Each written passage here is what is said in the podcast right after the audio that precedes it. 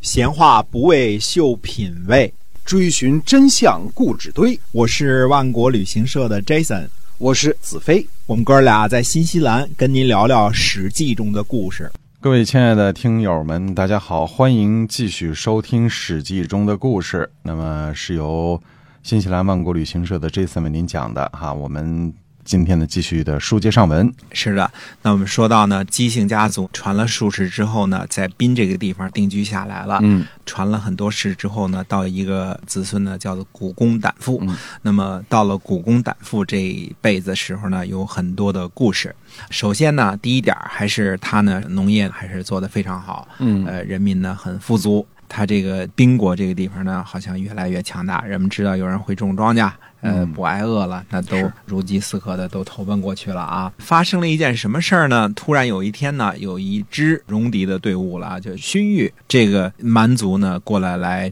闹事儿来了抢东西、啊，非常的不客气啊，很直接，要东西要钱。啊好吃好喝都得拿出来那。古公胆父这个族人呢，要钱给钱，要东西给东西，要啊要粮食给粮食挺顺从的。啊，就给了。给完之后呢，这个荀彧、戎狄呢，呃一看可能是这个东西忒好啊，又有嗯粮食啊，又有什么的 啊，贪心大起尝着甜头了。啊，又来了。刚要完了之后又来了，嗯来了之后，这次呢说我要两样东西，说你要哪两样东西？第一要土地，这你这块地方我要了，这地方显然好啊，种庄稼种得好。嗯是第二呢，要你的人民，人能种庄稼。哦，而且你看荀彧、戎狄这招儿算得很精啊，真是这来了就啊第一次要粮食要钱啊，嗯这个给了；第二次呢要两样，要土地和人民。这就这保证这了个永远有粮食吃。这人民呢就都不干了，啊那不是不干了之后说大家武装起来吧，打吧跟这个荀彧、戎狄干一架。这个时候呢，古公胆父呢说了这么几句话，他说嗯呀，这个老百姓啊树立一个君主，他是心底里呢是为了他们自己的应该有利益的，嗯他们希望君主呢能给他们带来利益。嗯呃，那实际上对于君主来说呢，你说这些个东西、这些个财物是在荀彧、戎狄那边呢，还是在我这边呢？那都是没什么区别。土地呢是在我这边呢，还是在对方那边呢，也没什么区别。呃，老百姓呢是受荀彧、戎狄的统治呢，还是受我的统治呢，没什么区别。呃，所以说呢，我不能够呢，因为要保住我的这个君主的地位而打仗，因为打仗呢、要死人，对，呃，伤人父子，有死有伤了之后，嗯为了我自己能做君主这种事儿，我不忍干。哎很，仁慈你看出这个人是个非常有这个想法的人啊。嗯嗯结果呢，那他怎么做的呢？就带着自己的私属族人啊，带着自己的这个呃亲信和这个家人呢，嗯连夜跑了啊，离开了，不做宾国的国君了，跑到什么地方呢？跑到齐夏。齐夏是什么地方？它北边呢是所谓的黄土高原，是在这个岐山的脚下，它是在整个渭河平原的这个西部。渭河平原整个是冲积平原，非常的肥沃的土壤啊。嗯嗯那么它是渡过了七水、沮水，再翻过了梁山，最后到达了齐夏嗯啊，到这个地方了。我们说的渭河平原，或者叫八百里秦川，实际上比八百里还不止，应该有一千六百里，要八百公里。嗯呃，要从旗下算算到潼关的话，那就是八百里秦川，这也是中华民族的这个发祥地之一，这养育了无数的王朝啊。你看什么封啊、旗下呀，还有好几个都城都是咸阳附近的。嗯那么这个旗下呢，现在应该是在陕西的宝鸡附近，嗯那就是八百里秦川的靠西边的这个地方。那么逃到了这个地方，嗯，有一件事儿没想到，这个宾国人民啊，扶老携幼，举国迁徙，跟过来了，哦，跟着他走了，啊跟着他走了，嗯，地也不要了，整个这个宾国。所以现在我们说陕西的宾县，那还不是周朝立国的时候那一波人，那嗯这波人呢，整个追随古公来了。这个君主呢，呃，如此的仁慈，如此的有本事，想辞职都没地方辞，就 想想递辞职信，这个不收啊哎，这大家个都跟着你不收，哎嗯跟着你啊，非得跟着你，跟定了就得把你当君主啊。哎，我从这点儿又说句闲篇儿，我就说中国呢没有奴隶制。要按照我们奴隶制的分法呢，那这个周朝以前啊，夏商都属于这个奴隶制奴的隶对国家。嗯，你什么时候见过奴隶制的国家？奴隶们举国迁徙啊，对，这是不可能的。那你没有自由嘛？对，吧奴隶是没有人身自由的，嗯奴隶是没有最大的特点就是没有人身自由，对，可所以叫买卖奴，隶，哎，哎，可以拆散人家这个家庭，嗯，呃，可以这个身上落着印儿，脚上带着链子，甚至可以随意夺去这个奴隶的这个生命哈，哎，啊这都是手铐这些啊嗯，那不是那个白金的链子啊，都是铁链 子锁着你的、啊是真。链子，你什么时候奴隶？直到这个我们说近代的美洲的这个奴隶也是一样啊。你看嗯前些天那个电影不也是这样吗？戴着手铐脚镣子对，脸上刻着字儿，你跑到哪家去，还得给你抓回来，是吧哎？是，这叫奴隶，没有人身自由，被当做物品一样卖来卖去，这叫奴隶。嗯呃，奴隶能举国迁徙、扶老携幼，这叫奴隶吗？这是不可能呃的。中国没有这么一个奴隶社，那宾国就是一个很好的例子。如果宾国是奴隶制度，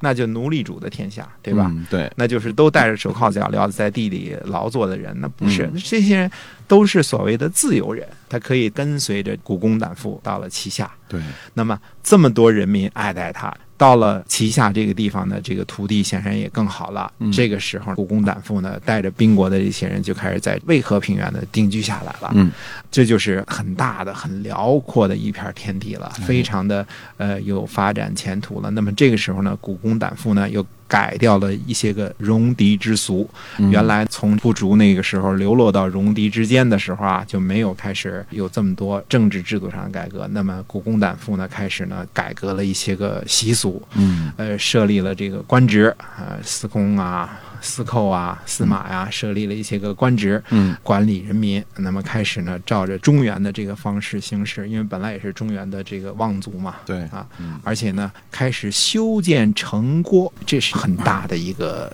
进步了。对，啊哦，有城池这个概念出现哈，我们说三里之城，七里之郭啊，嗯这个是城和郭，城是内城，郭是外城，对吧？？对，那么，呃，城郭一开始修建起来呢，还得建造居室，盖房子。盖房子，嗯，哎，周朝的建筑啊，大家不可小觑啊。周朝的关于建筑呢，那还是相当相当牛的。嗯，啊我们知道呢，呃，有一本书呢，那叫周朝的书啊，叫《考工记》啊、考是考试的考，嗯，工是工人的工。嗯《考工记》。那么，《考工记》这本书呢，专门记载的是什么的东西呢？就是建筑的格式、样式，这个城郭到底是多高、多长，怎么建，几步几里，什么样的王城是什么样，小城是什么样，它专门有一套的这个东西。就记载当时周朝的这个各啊，种周朝的嗯这种些建啊筑，，但是周朝的这一套东西绵延几千年，它都不觉得。你比如说，嗯我们后来说北京城的建立，它是几个啊？在周朝的时候，《考工记》里边说叫前朝后世，左祖右庙。嗯那你看北京城最早的建立元大都的时候，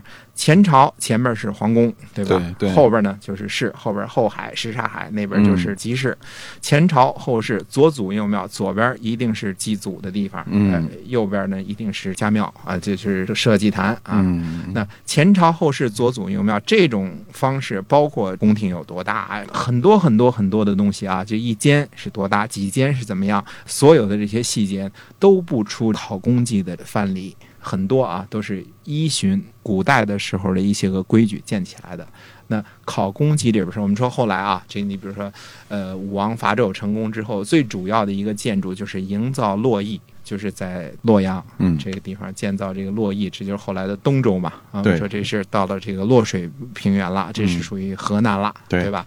原来是陕西，后来是河南， 对吧？啊，西周和东周，哎，西周、东周啊，那么说，呃，营造洛邑呢，那就是很大的一个建筑工程。周朝的这个这搞建筑还是相当相当牛的。那么从古公胆父这个时候呢，就开始呢建造房屋屋室，开始建造城郭，这就很了不起了。一个大的王朝的一个景象就开始有点谱了，有点样子，有点影儿了。之前可能还住在就是说完全是一片旷野，就是说这没有一个像城墙这样的逮着东哪西儿住哪儿，来哎，保护 树上啊，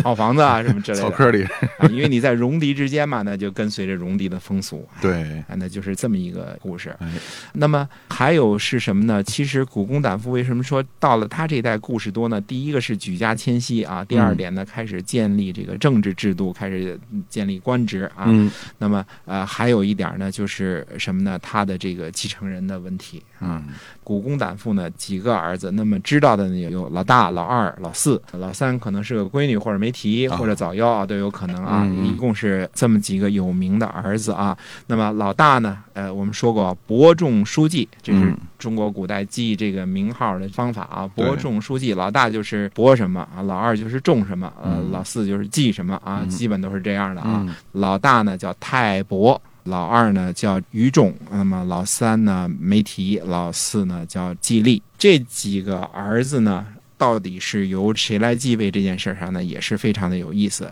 嗯呃，按道理来说呢，就是中国人讲的传子不传女，然后传长不传幼，对呃，传嫡不传庶，对嗯啊，就是基基本几个要求啊，就是说，呃，第一呢要传男啊，第二呢要传给老大。那么这几个儿子呢，老四季历有一个非常的好的儿子，他的儿子从小就有很多这个吉祥的征兆，可能从小说话比较像大人呐、具体没说什出么。生的时候带着头顶光祥环啊云，哎，这 个类似翅膀什么的啊下什来么了能，说话啊什么之类 的这些啊，就满地跑，啊，但是没说具体是什么、啊，嗯就很多吉兆，那么祖爷爷呢就看中了啊，哦嗯古公胆父呢没事儿就叨了，说这个我们周家姬姓家族啊，如果要是能够兴旺发达的话，可能就得。在这个孙子上应验了，嗯所以这个老太爷呢，到了这个，这老大老二一听呢，嗯呃，就听出来了，说有意呢要把这个位子呢传给老四，吉利，哎，嗯，这哥俩呢，老大老二呢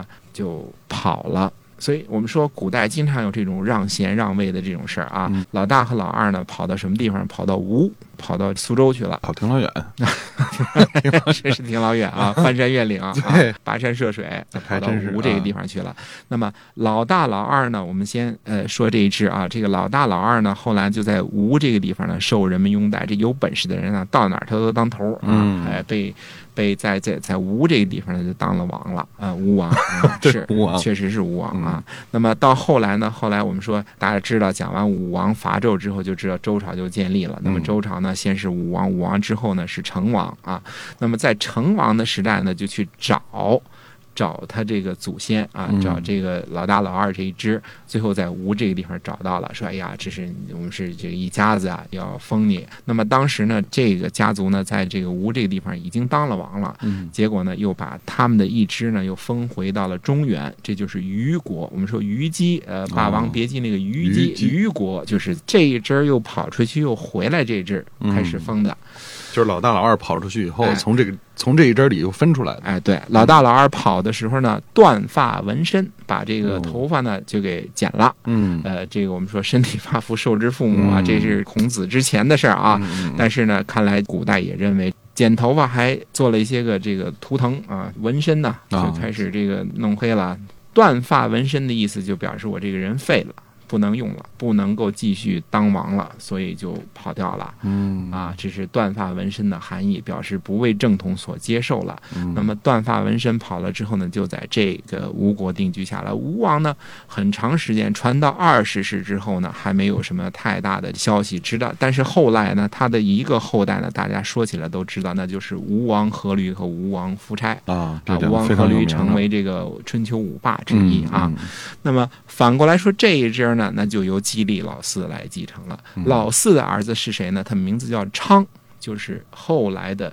西伯昌。哦，那我们这个姬姓家族的故事讲到这儿，大家都知道，讲终于讲到周文王了啊 哎，，终于讲到一个这个，讲到一熟人了，哎熟人是吧 啊，讲到一熟人了。那这西伯昌呢，就是我们前几次都讲过他的故事 啊。嗯，呃，由于他叹了口气，叹出一大堆事儿来，哎，是，那么西伯昌呢，就是后来的周文王带领着姬姓家族呢，就越过越发达，就是由周国而变成周朝。 嗯，那么到西伯昌这个故事呢太长，那我们就下次再讲。好，嗯今天呢先讲到这儿，